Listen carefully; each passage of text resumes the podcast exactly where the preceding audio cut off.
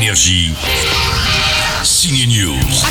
C'est déjà Noël avec Last Christmas. Attention, voici Emilia Clarke en lutin vert qui vend des articles de Noël dans une comédie romantique. Tu as quel âge?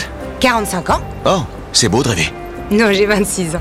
Quelle chance, t'as encore le temps Elle a lâché ses dragons dans la série Game of Thrones pour de nouveaux rôles au cinéma. Elle joue mieux d'ailleurs. C'est l'actrice Emilia Clarke qui chante aussi du George Michael a cappella dans Last Christmas. Last Christmas, I gave you my heart, but the very next day, you gave it away. Ouais ouais, c'était du George Michael et voilà l'original avec Wham qui passait sur énergie dans les années 90.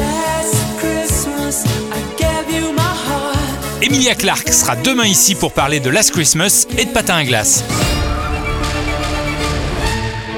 Est-ce qu'on peut faire pause Pas de pause pour le James Bond Daniel Craig qui enquête sur un meurtre dans une famille avec du beau monde au casting. Tiens, comme l'actrice de la série 13 Reasons Why, Catherine Langford, c'est à voir dans Un couteau tiré. Alors Daniel, meurtre ou suicide? Je soupçonne un acte criminel. Un couteau tiré réalisé par Ryan Johnson à qui on doit le Star Wars épisode 8. Il y a du suspense et des rebondissements. Si vous savez quelque chose, dites-le. Attention, Léla Becti cherche quelqu'un. Je cherche une nounou. Ouais ouais, elle cherche une nounou et croit avoir trouvé la perle, ça fait peur. La suite vous connaissez si vous avez lu le livre Chanson douce.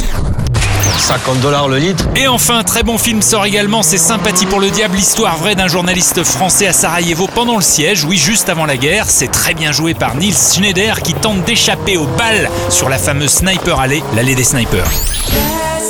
Last Christmas, chanson douce à couteau tiré, sympathie pour le diable, tous ces nouveaux films sortent cette semaine, profitez-en. Énergie. Signe News.